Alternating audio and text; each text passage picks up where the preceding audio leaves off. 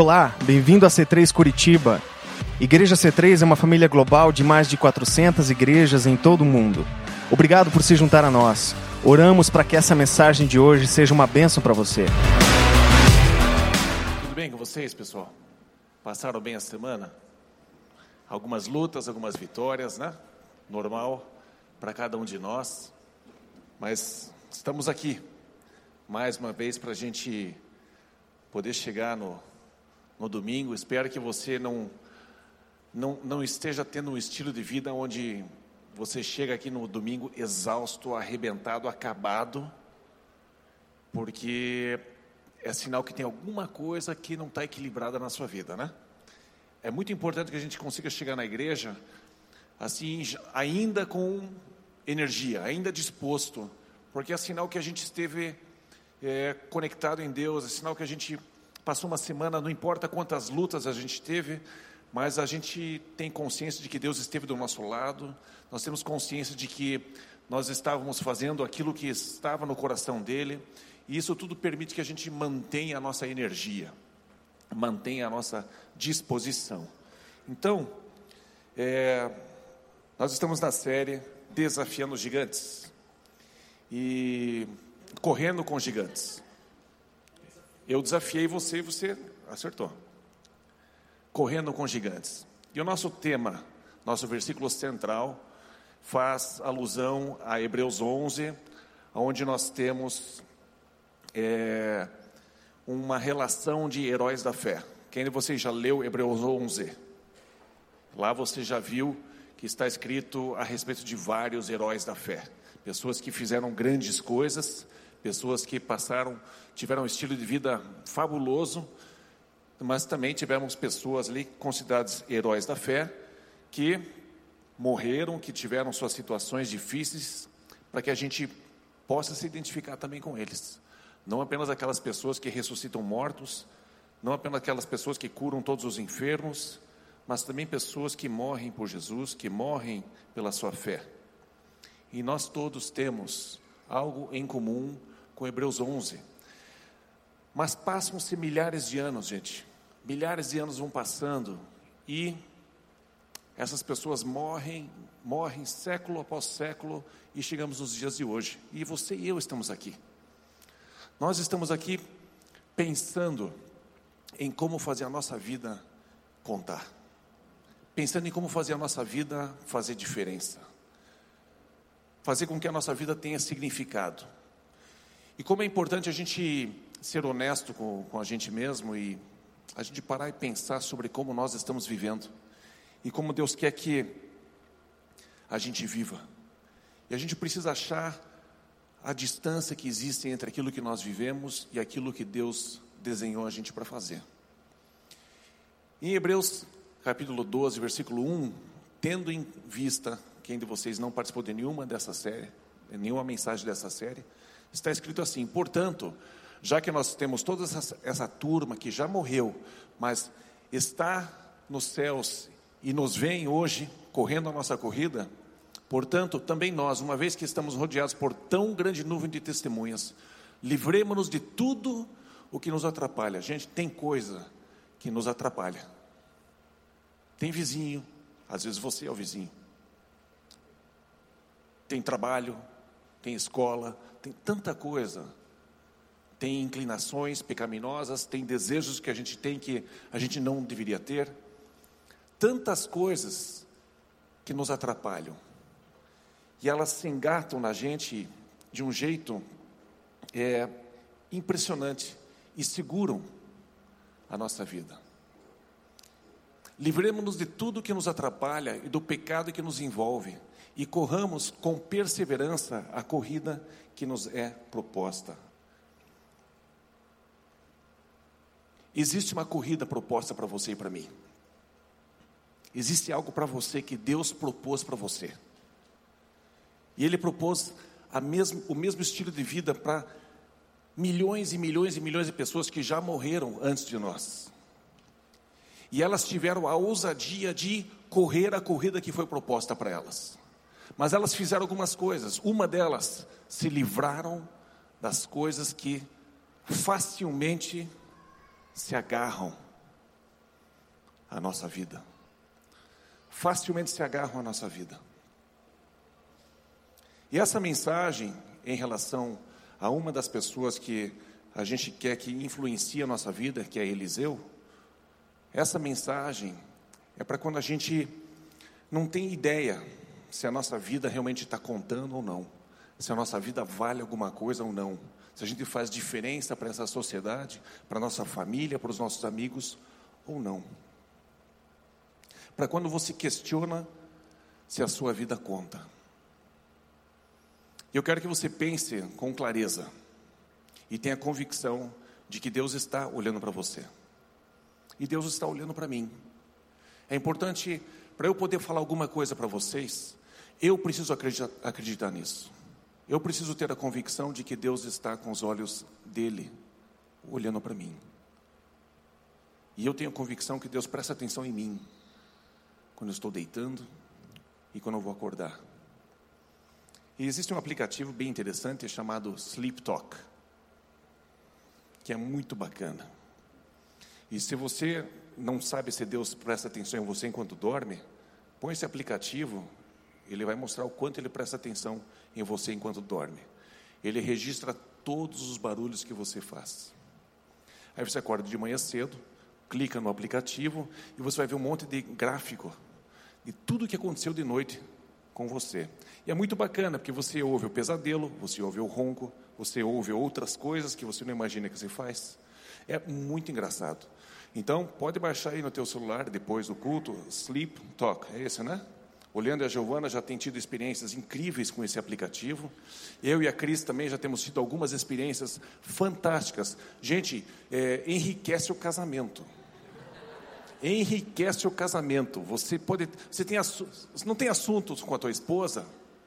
Cara, põe o sleep talk, você na manhã seguinte, você vai ter assunto, vai dar risada, vai, vai achar, nossa, você fez isso, nossa, não, eu não, era você, não, esse ronco é teu, não, e isso aqui é teu, não, isso não. Mas Deus presta atenção. Deus ele olha para você até enquanto você dorme. Eu acho que Deus ele faz questão de olhar para a gente enquanto dorme, porque quando os nossos filhos são pequenininhos e estão dormindo, é uma doçura, né? Eles vão, vão adormecendo, daqui a pouco eles. Aquele soninho profundo, que eles até gemem assim, né? Aí você, que fofinho, oi, que bonitinho. Daí durante o dia você quer matar. Então acho que Deus renova as suas misericórdias, porque está escrito assim, né? Que Deus a cada manhã Deus renova as suas misericórdias. Porque eu acho que ele olha a gente dormindo bonitinho, gostosinho, aí ele, ah, não vou matar ele hoje, né? Vou deixar ele viver mais um pouco, porque a gente leva Deus à loucura, né? A gente deixa Deus doido, né? Deus tem que ter muita paciência com a gente, pelo menos comigo. Eu estou pregando para você, mas eu estou falando de mim. Deus tem muita paciência. Mas eu acho que ele me vê dormindo bonitinho e Ele me dá mais um dia de vida. E é muito bacana saber que Deus renova a sua misericórdia a cada manhã. Muito bem, vamos lá, vamos tentar pregar. Para quando você questiona se a tua vida conta, eu gostaria que você pensasse um pouquinho sobre o teu estilo de vida. A gente tem a tendência de botar a culpa nos outros, não é verdade? Essa é a nossa tendência. A gente pensa que os outros é que são culpados.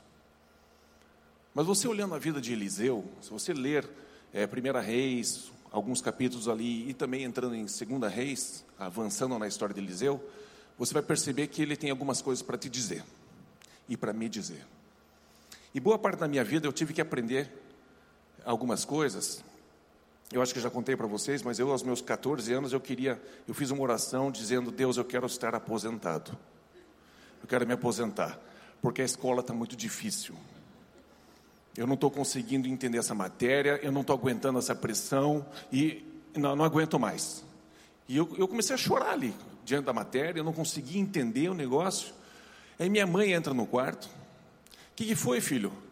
Ah, mãe, tá, tá difícil. Eu acabei de fazer uma oração pedindo para Deus eh, me permitir passar toda essa etapa da minha vida e já está aposentado, com a vida ganha. Porque está muito difícil. Ela, ela me deu uma lição de moral, me deu uma incentivada, né? E, graças a Deus, Deus não ouviu minha oração, né? Ele me deixou dormir mais uma noite, renovou a misericórdia dele, E no dia seguinte tive que fazer a prova. E por incrível que pareça, a gente passa. A gente se esforça, passa o tempo, a gente põe um pouquinho de empenho, a gente larga algumas coisas que eh, nos acompanham. Né? Hoje a geração, como é difícil você tirar o videogame do Piá para ele estudar. É inacreditável. YouTube e tudo mais. Tem que estudar. Não, já vou, tem que só ver mais 57 vídeos que estão na sequência aqui do YouTube. E não vai para o estudo. E aí tira a nota, claro, ótima, né? Zero, quatro, seis. E é um desespero, puxa professor e ajuda e incentiva e vai, e vai. E você tem que continuar amando o teu filho. Ele te faz gastar mais dinheiro, né? não faz aquilo que ele devia fazer, e mesmo assim você continua amando o teu filho. E Deus é assim com você e comigo. Mas não é isso que Ele quer, não é verdade?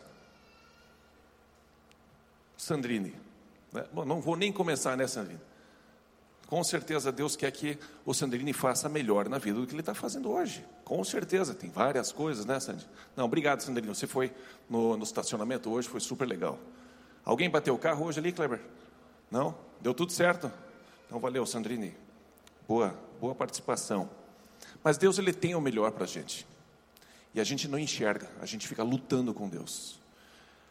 Mas é como é importante a gente dar o nosso melhor, aonde quer que Deus te coloque. Não importa onde você nasceu, em que família você nasceu, em que época você nasceu. Você e eu precisamos dar o nosso melhor, aonde quer que a gente esteja. Aonde quer que você esteja, aonde você está hoje, você está dando o seu melhor? Você está fazendo tudo aquilo que está a seu alcance? Para sua família funcionar melhor, para o seu trabalho funcionar melhor, para os seus relacionamentos funcionar melhor, para o seu relacionamento com Deus funcionar melhor. Você está dando o teu melhor? É uma pergunta que eu me faço, Deus, eu, eu fiz o meu melhor hoje? Hoje, domingo, eu fiz o meu melhor. Nós temos que ter essa avaliação crítica a respeito de como nós estamos vivendo, porque onde nós estamos hoje é uma oportunidade para a gente dar o nosso melhor, sempre. Banda, ensaiou o máximo que você podia ter ensaiado? Pregador, você estudou o máximo suficiente a mensagem que você devia trazer? Empresário, funcionário, estudante, você chega no horário, você dá o seu melhor, porque Deus está olhando, gente. Deus está olhando eu quero mostrar para vocês algumas coisas que estão escritas aqui. Em relação a dar o seu melhor, como é importante você dar o seu melhor no anonimato. Não tem fama envolvida, não tem nenhum reconhecimento envolvido, mas você dá o seu melhor mesmo assim. Como é importante essa característica dentro da gente. Porque ainda que ninguém te recompense, Deus vai te recompensar. E como é importante a gente ter esta consciência. O que eu estou fazendo hoje, ninguém está vendo. Ninguém vê o horário que eu levanto, ninguém vê a hora que eu durmo, ninguém vê o esforço e o suor que eu tenho é, colocado sobre as coisas que eu preciso fazer. Mas Deus está vendo. Deus está de olho. E Ele quer te recompensar, mas Deus é justo. É como se você pedisse para Deus passar você no vestibular e não deixar o outro passar no vestibular. Como dizem, né? Se campeonato de futebol é, dependesse de macumba, acabava tudo empatado. O que rola de macumba para time ganhar é impressionante. Deus ele é justo e ele recompensa você e eu. E eu quero te aconselhar a esperar que essa recompensa venha de Deus. Seja aquela pessoa que faz as coisas certas no anonimato. Ninguém precisa saber, mas você e Deus sabem. E você tem um compromisso com Ele de fazer as coisas da melhor maneira possível. Não melhor do que os outros, mas da sua melhor maneira. Você tem preguiça no meio do caminho? Isso não é o melhor. Você precisa eliminar tudo aquilo que facilmente se engata em você e impede você de correr a corrida que foi proposta.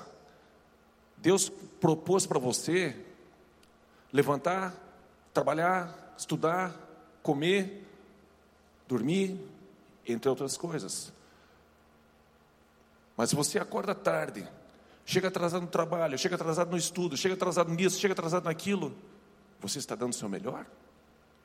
Será que esta é a corrida proposta por Deus para você ou para mim? É claro que não. É claro que não. Deus tem algo muito melhor, mas cabe a nós nos desengatarmos de coisas que se alojam sobre nós.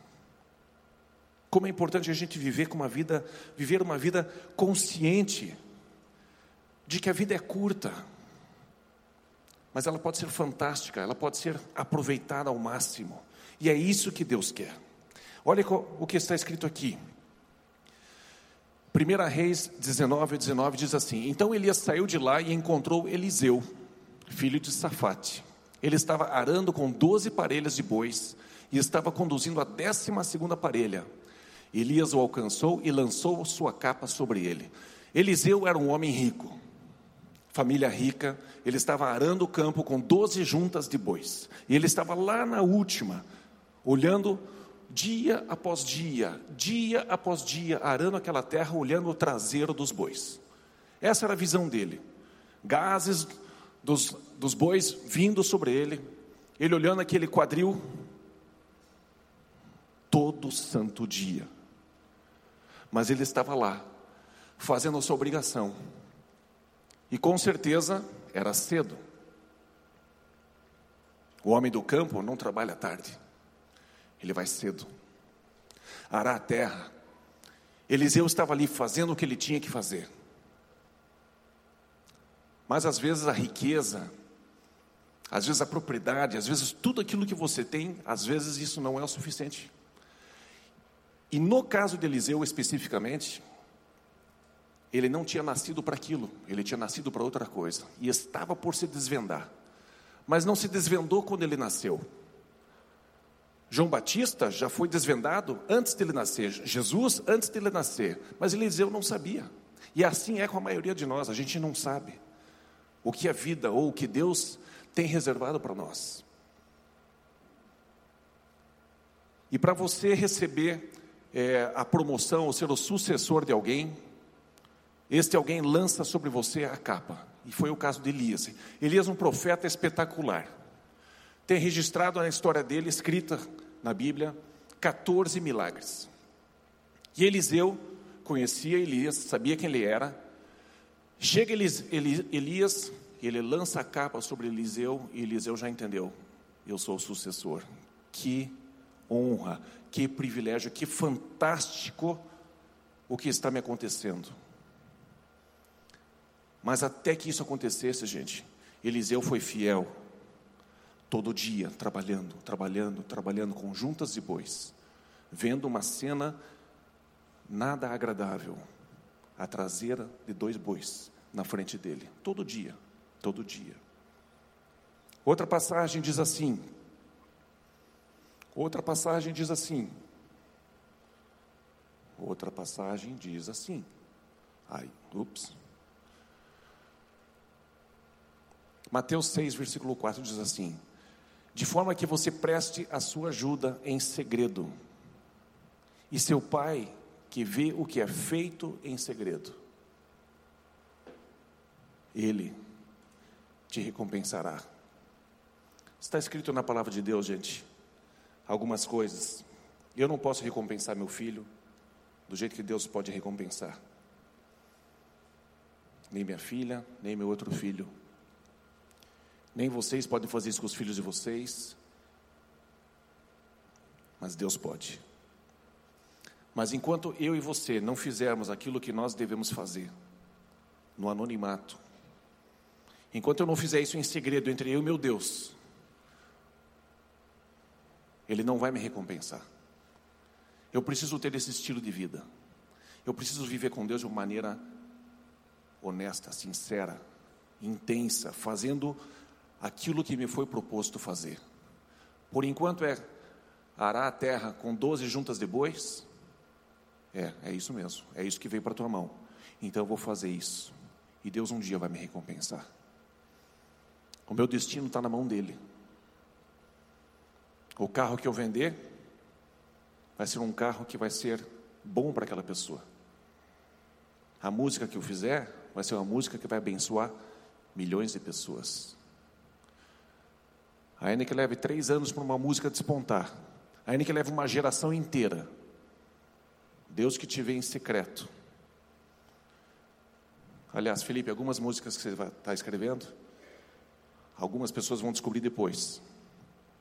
E elas vão fazer sucesso na sequência. Às vezes a gente nem sabe o que o nosso secreto vai produzir de recompensa vinda de Deus.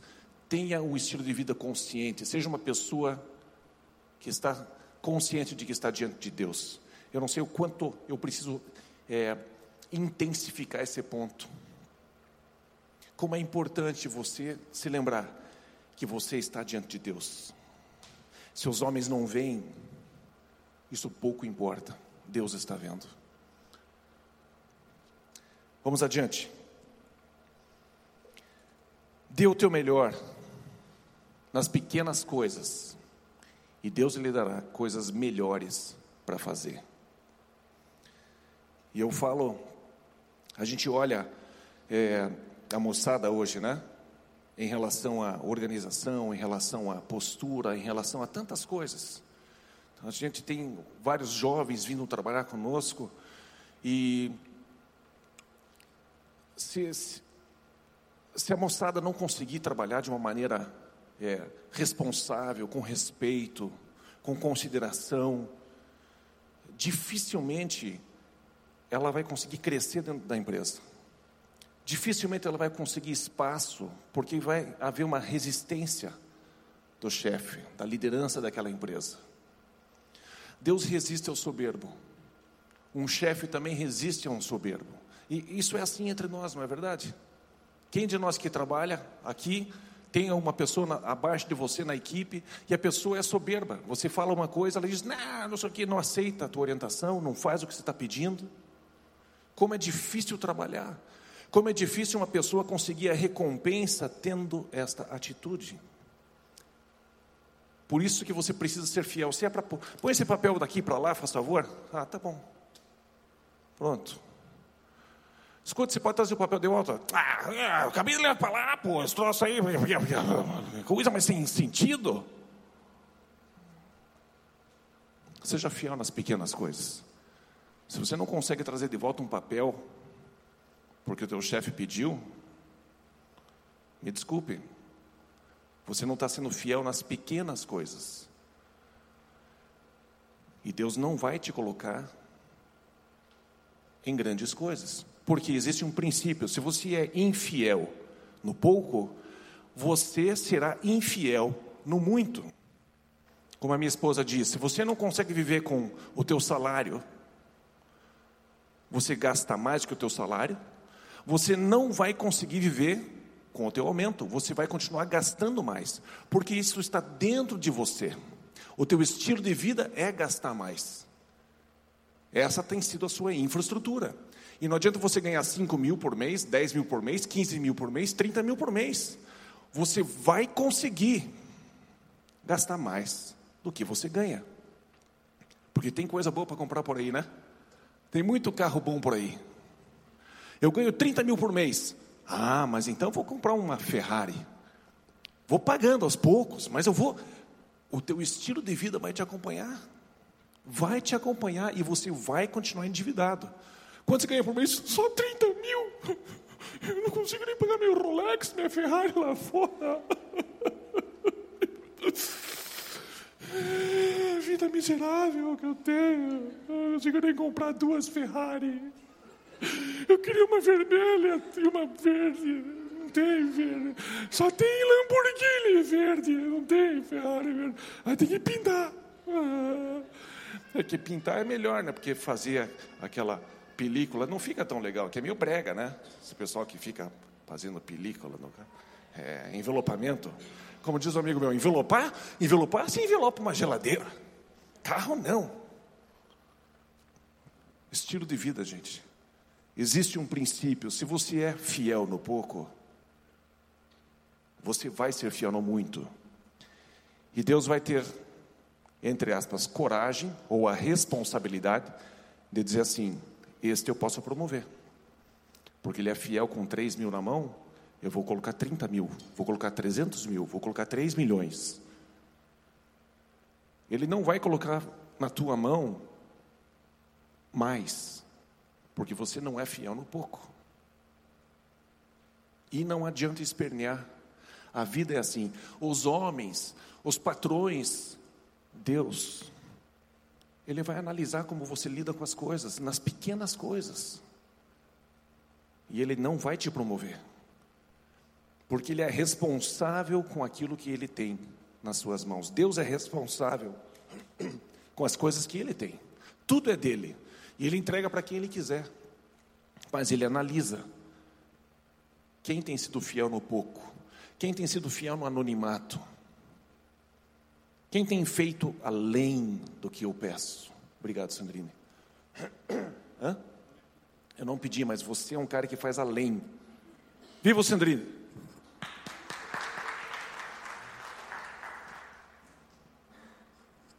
Esse é meu amigo em quem eu tenho prazer. Nós precisamos prestar atenção nisso. Primeira Reis está errado na sua anotação. Eu coloquei Segunda Reis, mas é a Primeira Reis.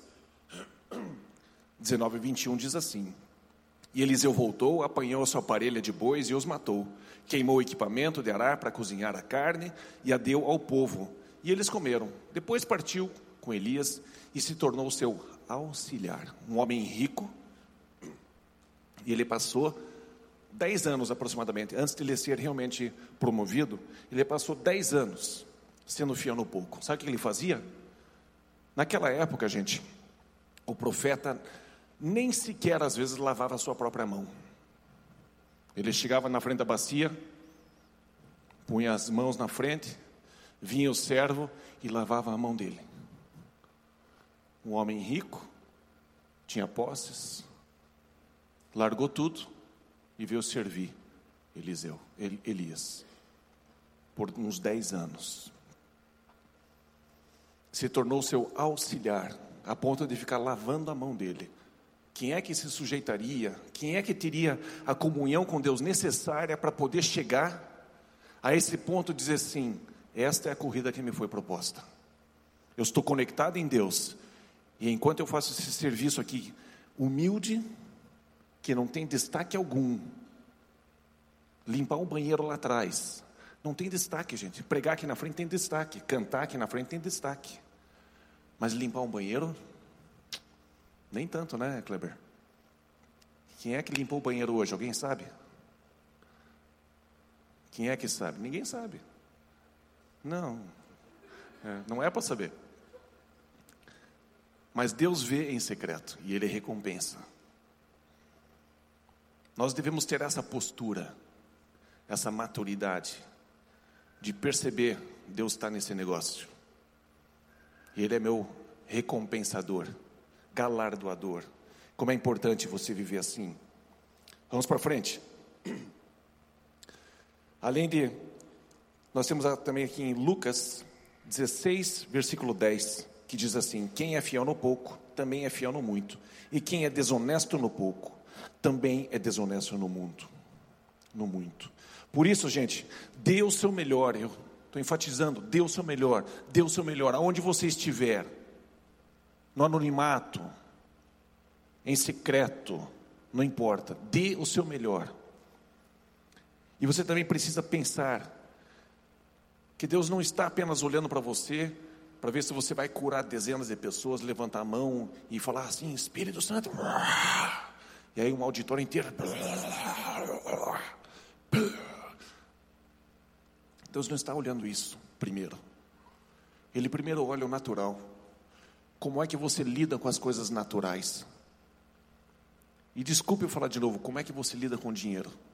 Como é que você lida com a sua roupa? Como é que você lida com o seu carro? O teu carro está uma, um ninho de rato? O teu quarto é reflexo do diabo que deixou um caos no universo e Deus entra em ação. Havia caos sobre toda a terra. Eu, preciso entrar em ação, porque isso aqui não tem condições. Às vezes a gente entra nos quartos da, da piazada, gente, parece que o diabo passou por ali. É a roupa pendurar, é cueca no, no cabide, que o cabide está na torneira. Não sei como é que consegue fazer tanta coisa com tão pouca roupa que tem. Imagina se eles tivessem a roupa que nós temos, né, Cris? Nós, a gente tem bastante roupa. Mas a piazada, meu Deus. E isso, gente, por incrível que pareça, está afetando as meninas. Até elas estão ficando assim, um caos. Tem, menina, tem mãe aqui que vê as filhas assim, que está um caos o quarto. Tem? Não tem. Todas as meninas da C3 aqui são todas bem comportadinhas, né? Mas, gente, é impressionante. Você, eu entrei no quarto do, do meu filho assim uma vez. Porque não tinha espaço no chão para andar. E tanta coisa no chão. O caos, o capeta passou por aqui, deu uma lição de como é que faz o quarto ficar bagunçado. Terrível. Gente, e a gente ensina, porque nós sabemos, nós já temos essa experiência, de que Deus está nos detalhes. Deus está nos detalhes. Dê o seu melhor no natural, e Deus fará o sobrenatural. Tem gente que chega para nós e diz assim: Eu quero ser um profeta para as nações. Tá bom, seja um profeta no teu quarto primeiro. Depois você arruma o mundo. Arruma o teu quarto primeiro. Depois a gente arruma o mundo. Por quê? Porque nós sabemos que vai chegar no mundo, não vai saber o que fazer. Não tem capacidade, não tem estrutura organizacional, não tem estrutura mental para enfrentar o mundo lá fora. Por isso é fundamental que a gente insista em fazer com que os filhos, os nossos liderados nos conectes, sejam pessoas mais organizadas, sejam pessoas mais responsáveis com as coisas que Deus pôs nas mãos deles. E não tenha medo de ficar cutucando, não. Cutuque, cutuque, diga que você precisa melhorar nisso. Preste atenção nisso. Quer se dar bem na vida? Arrume isso aqui primeiro. É fundamental, gente. Fundamental. Depois de atravessar, Elias disse a Eliseu: O que posso fazer por você antes que eu seja levado para longe de você? Respondeu Elias: Faze de mim o principal herdeiro do teu espírito profético. Na verdade, tem uma expressão melhor que diz assim: Eu quero o dobro da tua unção. E onde estava escrito ali, é, onde foi registrado 14 milagres de Elias, foram registrados exatamente 28 milagres de Eliseu, dentro da Bíblia. Exatamente. Ele pediu o dobro Elias, você tem X, eu quero 2X. E Elias sabia que o preço não era pequeno. Você fez um pedido difícil, mas se você me vir quando eu for separado de você, terá o que pediu, do contrário, não será atendido. E aqui eu quero destacar o seguinte: tem gente que parou de pedir para Deus. Alguns de nós parou de pedir. E sinceramente, talvez alguns de nós continuem pedindo, mas a gente está pedindo coisa tão medíocre, tão pequena, tão fora de propósito, que Deus fala assim: Urra, doeu? Essa aliança.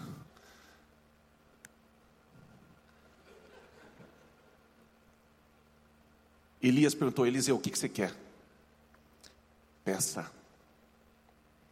Gente, está na hora de você voltar a pedir. Está na hora de você voltar a pedir para Deus.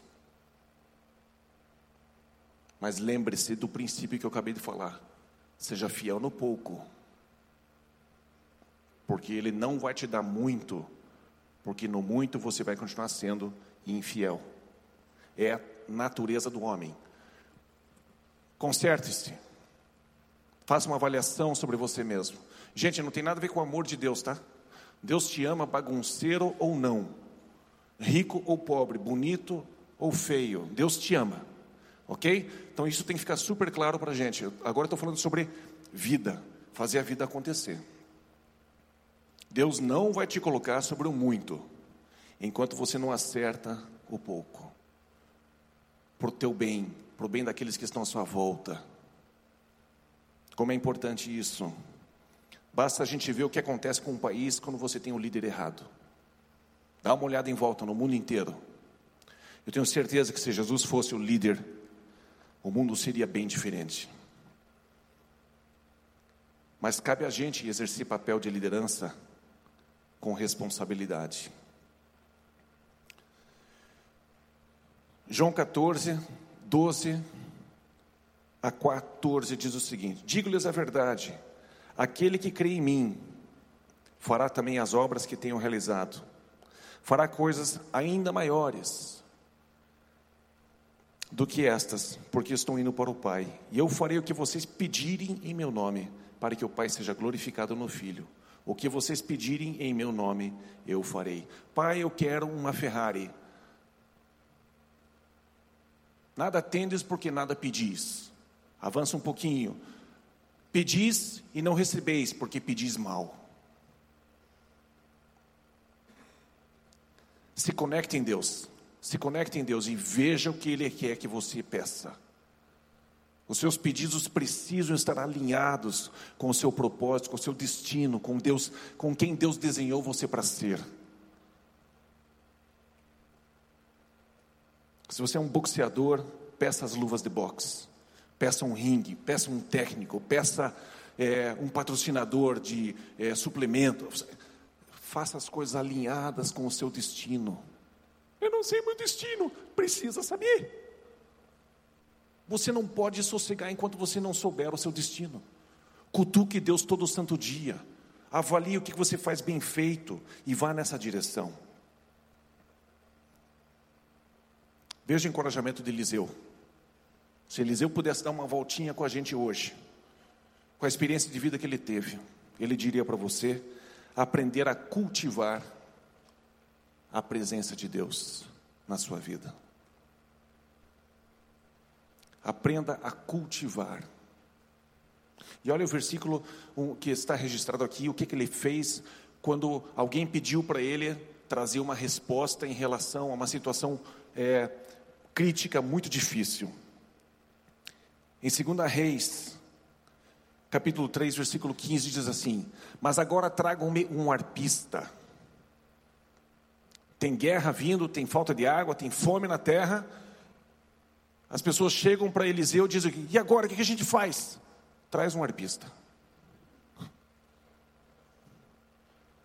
Gente, nós não podemos funcionar da maneira que o mundo funciona. Nós não podemos resolver os problemas do mundo do jeito que o mundo resolve.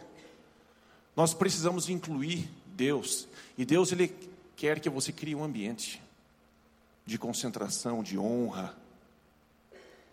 E Eliseu então pede um arpista e ele começa a dedilhar e Deus vem, porque o momento está certo, o clima está certo, existe reconhecimento. Não tentem resolver as coisas na, na loucura do seu dia a dia. Tenha um tempo com Deus.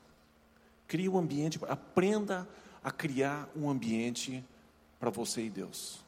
Faça isso. Experimente fazer isso.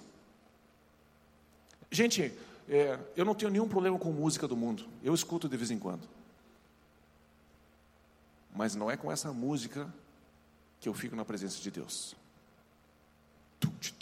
Eu sempre faço isso, né? Eu preciso achar outro repertório. Se alguém sabe fazer um samba? Não, né? né? Também não sei fazer isso. Como é que faz? Sei lá. É cuica. Não é assim, né? Viu?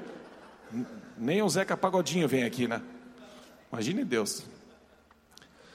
Eu preciso criar um ambiente para Deus. Eu preciso criar um ambiente. Você precisa criar um ambiente para Deus. E, gente, vários de nós aqui passam situações difíceis. E a gente não se rende, não se humilha diante de Deus. A gente não se curva, não se prostra e Deus, eu preciso de ti, Deus. Pelo amor de Deus, vem aqui na minha vida. Por favor, me ajude, fala comigo, Senhor, eu preciso de Ti, eu tenho esse, isso, isso e isso para resolver, Deus, me ajude, Deus. Só o Senhor tem as palavras certas, ninguém mais tem essas palavras, Senhor, me ajude. Para onde que eu vou, Deus? Se você não conseguir criar um ambiente de reverência a Deus, gente, Ele não vem.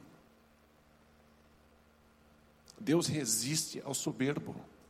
Não seja soberbo de sair tocando a sua vida do jeito que você quiser e Deus vai ter que resolver depois. Afinal de contas, Ele não me ama? Ele te ama, mas Ele pode te ver morrendo e mesmo assim te amando. Ah, meu filho, eu te amo tanto. Que pena que você não passa a sua vida comigo. Que pena. Deus nos ama mas Ele procura parceiros para fazer a vida acontecer sobre a terra. A vida é sua, mas o destino, quem escreveu foi Ele.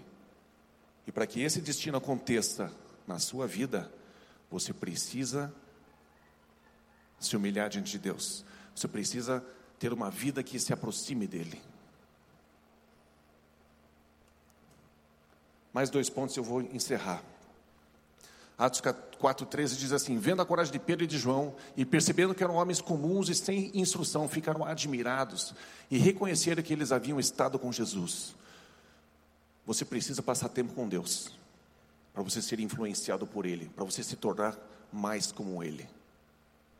Se você fica, passa a sua vida o dia inteiro sendo influenciado por, é, sei lá, Red Hot Chili Peppers, YouTube e um monte de banda que toca super bem, você vai se assemelhar a isso. E vai ser como todo mundo. Mas se você se deixa ser influenciado por Deus, você vai se assemelhar a Ele. E é muito melhor, gente. Ouça o meu conselho, ouça o conselho de Eliseu, era o que ele fazia. Ele criava um ambiente, ele cultivava a presença de Deus. Número dois, que conselho ele daria para você? Em algum momento da sua vida, você precisa acordar e fazer alguma coisa. Não adianta você ficar prostrado diante de Deus. Não adianta você ficar criando só um ambiente para Deus. Você precisa em algum momento começar a agir em cima daquela revelação que Ele te deu. Ele diz para você: vá para a esquerda, depois para a direita. Você tem que levantar, ir para a esquerda e depois para a direita. Porque se você ficar ali plantado no chão, de joelhos, prostrado, adorando a Deus o tempo todo, a sua vida não vai acontecer também. Faz sentido?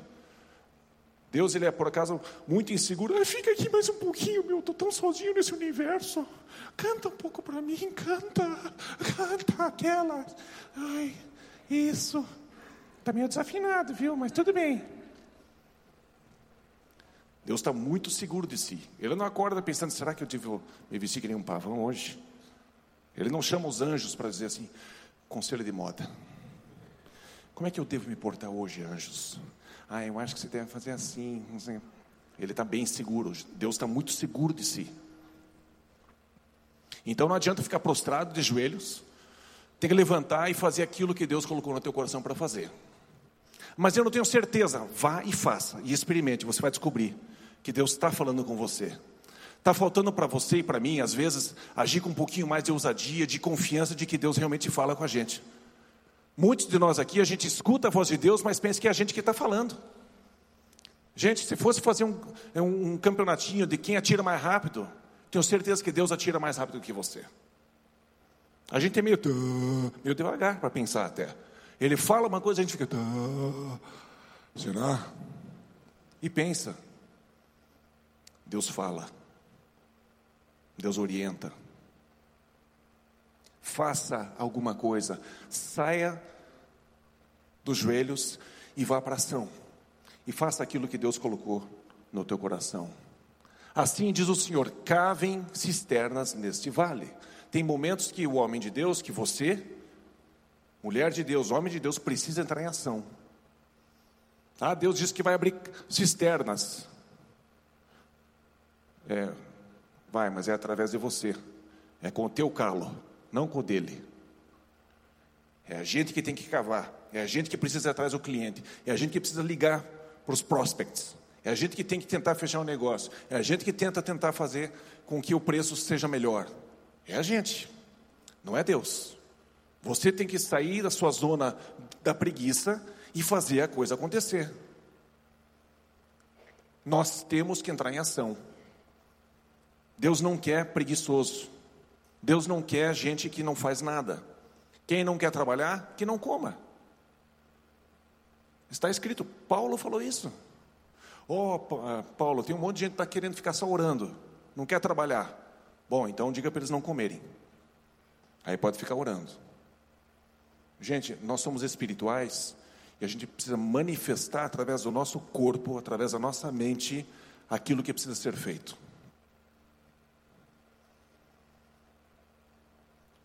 Outra passagem, ou um outro pensamento. Sonhos precisam iniciar em inspiração e ser uma ação. Não adianta ficar sonhando, gente. Tem que arregaçar a manga e trabalhar. Os políticos, eles fazem as campanhas assim, né? Com a manga arregaçada, né? Propaganda enganosa, né? Mas significa que é uma pessoa que põe a mão na massa. Deus quer isso. Pessoas espirituais, mas que põem a mão na massa. Você e eu precisamos ser desse jeito. Assim também a fé por si só, se não for acompanhada de obras, está morta. E eu não quero ninguém tendo uma fé fictícia. Porque se a gente acredita que Deus está conosco, a gente dá um passo em direção ao desafio. Ah, Deus está comigo, então vai lá enfrentar o gigante. É. Bom, veja. Deus está com você? Mostre. Enfrente o desafio. Enfrente o gigante. Eu posso morrer, pode. Mas você pode vencer. Se você não for, nada acontece. Mas você não está sendo parceiro de Deus para a sua vida acontecer. Não baseie a sua vida no visível, mas no invisível. Quantas coisas acontecem ao nosso redor e influenciam a gente, o jeito da gente viver. Você não foi feito para isso, tá? Você que está aqui, você foi chamado para ser uma pessoa que se aproxima de Deus, cria o um ambiente para Deus vir. Você foi chamado para ser os braços, as pernas, a voz de Deus sobre a terra. E você precisa perceber que, ainda que você não esteja vendo nada, apenas o desafio pela frente, tem um gigante na sua frente, ainda assim, você não é guiado por aquilo que você vê, você não é guiado pelo problema que você vê, você é guiado por aquilo que é invisível, por uma promessa, por uma voz que vem sobre você e diz: vai. Enfrente esse negócio, não seja covarde. Gente, os covardes não herdarão o reino de Deus. Está escrito. Não seja um covarde, não seja tímido, Vá em frente, enfrente as coisas que Deus coloca diante de você. E eu tenho certeza absoluta que você é mais do que vencedor. Já está escrito isso sobre você. E você precisa dar esse passo, dê esse passo, seja corajoso. Não tenha medo de ser derrotado lá na frente, você não vai ser derrotado. Ainda que você tenha tropeços, você não fica prostrado, você levanta. O homem de Deus, a mulher de Deus, vai tropeçar? Vai mas ele não fica prostrado. Ele levanta e aprende com aquele tombo. Fica mais calejado, fica mais firme, fica mais robusto. Como nós precisamos ser uma robustez mental para enfrentar essa vida. Você precisa disso. Você precisa ver o tamanho que Deus tem. Deus, ele é enorme. Ele é gigantesco, ele é simplesmente infinito. Pois assim diz o Senhor: vocês não verão nem vento nem chuva, contudo esse vale ficará cheio de água, e vocês, seus rebanhos e seus outros animais beberão. Mas para o Senhor isso ainda é pouco. Ele também lhe entregará Moabe nas mãos. Momento em que Eliseu estava profetizando, ele disse: Olha, não tem água aqui, mas o que vocês veem não vai afetar a realidade. Isso aqui tudo vai estar cheio de água daqui a pouco. E vocês não vão ouvir o vento, vocês não vão ver a chuva chegando, Mas isso vai acontecer. Gente, o que a gente vê no Brasil não é a realidade de Deus. 1984, eu estava numa aula de história. E o professor de história, ele nem sabia o que estava falando. Mas naquele momento o Espírito Santo falou para mim: ele está profetizando algo que vai acontecer nesse país daqui a 50 anos. Nós seremos a terceira maior nação desse mundo. 2034. E eu tenho essa data firme dentro de mim. Por isso que eu não saio do Brasil, por isso que eu não quero sair daqui, por isso que eu continuo acreditando nesse país, porque eu tenho uma palavra que me faz permanecer. Essa palavra é minha. E eu estou agindo em cima dela porque Deus falou comigo. Talvez Deus fale com você agora. Talvez não. Mas nós agimos em cima daquilo que nós temos de revelação do Espírito, que revela o que está invisível e vai se manifestar um dia no visível. Não seja levado de um lado para o outro, pelo que você vê.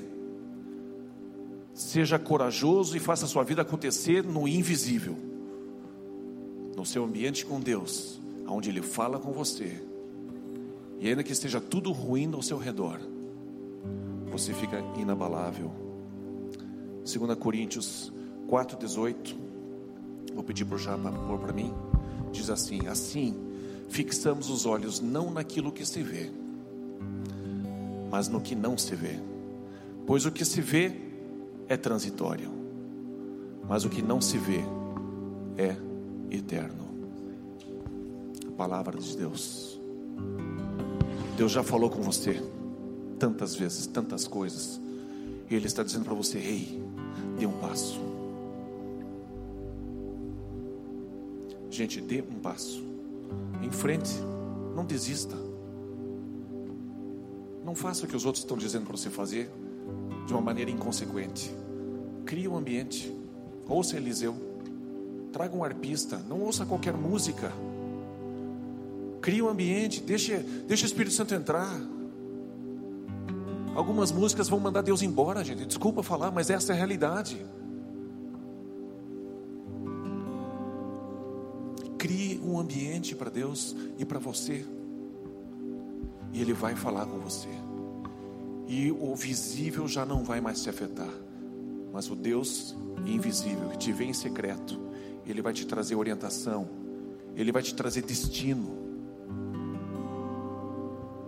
E não adianta você ganhar o mundo inteiro e perder aquilo que Deus chamou você para fazer. Quero convidar você a ficar em pé.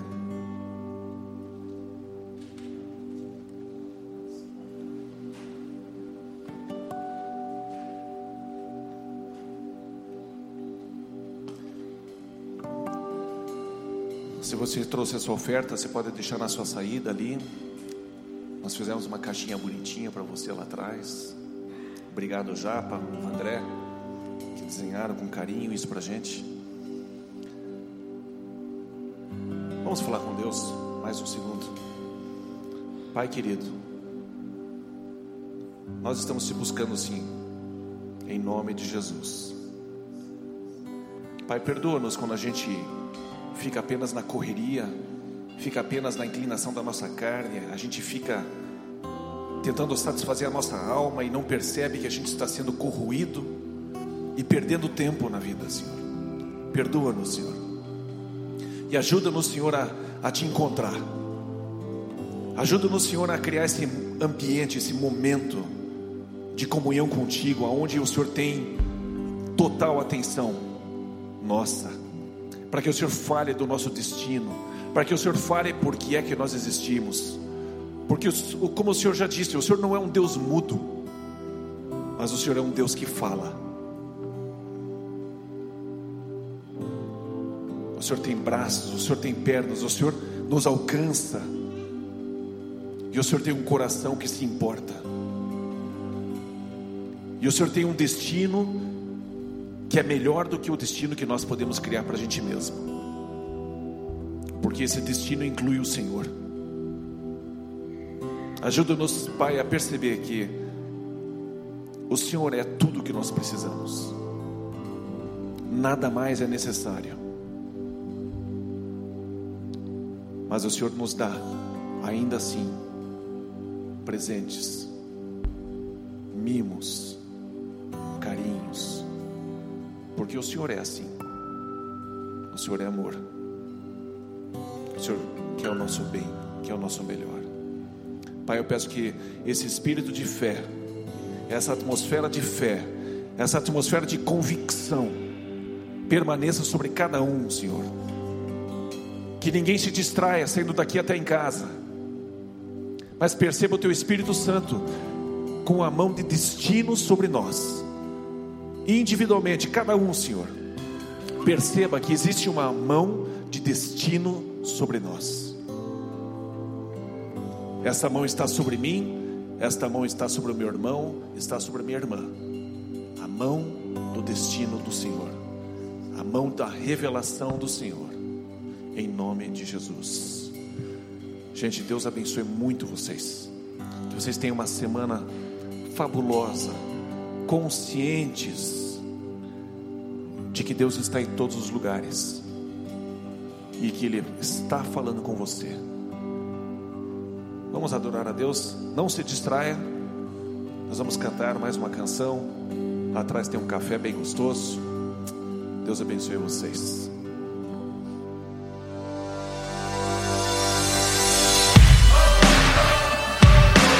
Olá, bem-vindo a C3 Curitiba. Igreja C3 é uma família global de mais de 400 igrejas em todo o mundo. Obrigado por se juntar a nós. Oramos para que essa mensagem de hoje seja uma bênção para você.